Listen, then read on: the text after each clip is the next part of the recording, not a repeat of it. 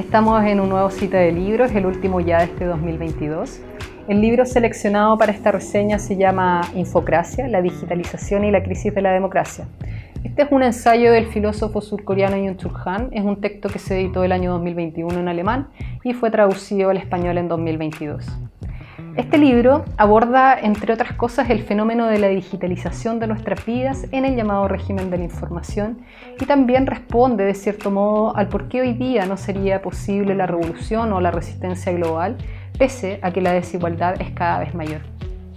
Es importante entonces partir por definir infocracia, es el título de este ensayo y es un término que fue acuñado por Yu Chul Han donde hace referencia a esta especie de avanzada e imparable digitalización del mundo principalmente a cómo este tsunami informativo se ha apoderado de la esfera política, provocando distorsiones y trastornos masivos en el proceso democrático, generando además en las personas sentimientos de impotencia, estados de ansiedad, pero lamentablemente ninguna ventana en el horizonte que posibilite algún cambio.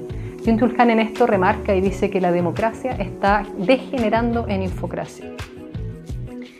Este dominio de la información además está por sobre la verdad. Es decir, que hoy día la verdad no tiene una sustancia o un peso, porque este poder opera a través de algoritmos que son invisibles y que determinan los procesos sociales de nuestro tiempo. Tenemos el ejemplo, recordemos Cambridge Analytica en el año 2016, esta consultora que trabajó a favor de Trump y que manipuló los datos de más de 50 millones de usuarios en Facebook. Y lo más llamativo de todo esto también es que una de las características de esta era o régimen es que su poder es invisible, es algo seductor que se alimenta de nuestros datos que entregamos de manera libre.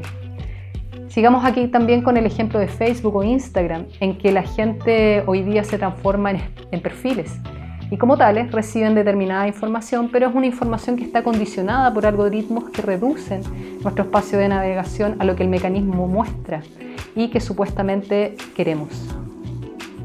Para comprender lo mencionado, Jung Chul hace una comparativa también entre dos tipos de vigilancia. También esto lo hace en otros ensayos. El capitalismo industrial, la explotación era hacia los cuerpos, la vigilancia se daba a través de la disciplina. En ese sentido, el poder utilizado era algo mucho más visible, porque en las sociedades disciplinarias, siguiendo Foucault, la vigilancia se ejercía mediante el castigo, la obediencia, el encierro, pues se sabía quién era el enemigo el opresor y también quién es los oprimidos. En cambio, hoy día, bajo el dominio de un sistema capitalista neoliberal, lo que se explota vendría a ser la información y los datos. Y la vigilancia se ejerce de manera digital, a través de nosotros mismos, que consentimos entregar nuestros datos en todo momento. Y actualmente, quien tiene el poder es quien tiene los datos. Además, este régimen eh, la dominación no es algo transparente. Y aquí surge nuevamente la pregunta si es posible la resistencia global, como propone Antonio Negri, que vaya en contra de este capitalismo utilizando la conexión que tenemos. Lamentablemente, según este filósofo surcoreano, como el poder actual es algo seductor, el neoliberalismo lo que hace es convertir a las personas en amo y esclavo a la vez, dando esta paradójica sensación de libertad en donde los sujetos no somos conscientes de nuestro sometimiento. El adiestramiento de los cuerpos, como ocurría en el régimen disciplinario, está obsoleto. El sujeto del régimen de la información, dice Han, no es dócil ni obediente, se cree libre, auténtico y creativo. Entonces, la sensación de libertad es la que genera la dominación y profundiza además el individualismo, y aquí cito, dice, los celulares son una, prisión digital que registra de manera minuciosa nuestro cotidiano. Consumo e identidad se unen. ¿Qué significa esto? Esto significa que nosotros mismos nos transformamos en mercancía, en un ganado consumidor, en simples, en simples datos. Y por ende, la acción comunicativa, el hecho de poder crear comunidad, se dificulta porque hay intereses mercantiles de por medio en todo. El poder dominante explota nuestra libertad, donde el mandato es transparentar nuestras acciones mediante las redes sociales, ¿cierto? Los influencers, por ejemplo, son los modelos a seguir. Sin embargo, el poder es algo oculto, los algoritmos no son transparentes. Entonces, como decíamos antes, hoy día las personas son perfiles en las redes, pero no hay una comunidad. Más bien, Yul Churhan habla de enjambres lo que tiene como efecto que la política pierde toda su sustancia y se ahueca en una política telecrática de imágenes. Así, el entretenimiento y el placer son los medios de dominación de este sistema.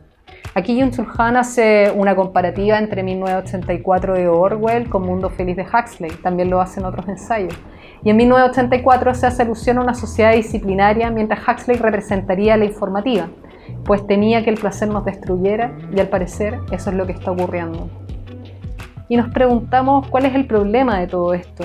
Vemos que en Chile, post pandemia y post plebiscito, lo que impera es cierto conformismo, acompañado de altos índices de depresión y ansiedad.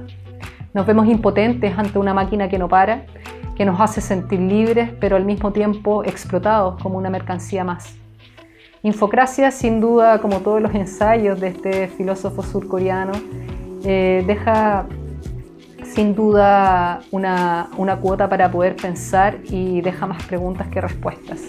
Y si llegaste hasta acá, muchas gracias por escuchar. Esto fue Cita de Libros. Recuerda que estamos todos los domingos comentando las novedades del mundo editorial y ahora también en nuestro canal de Spotify Cita de Libros. Que estén muy bien.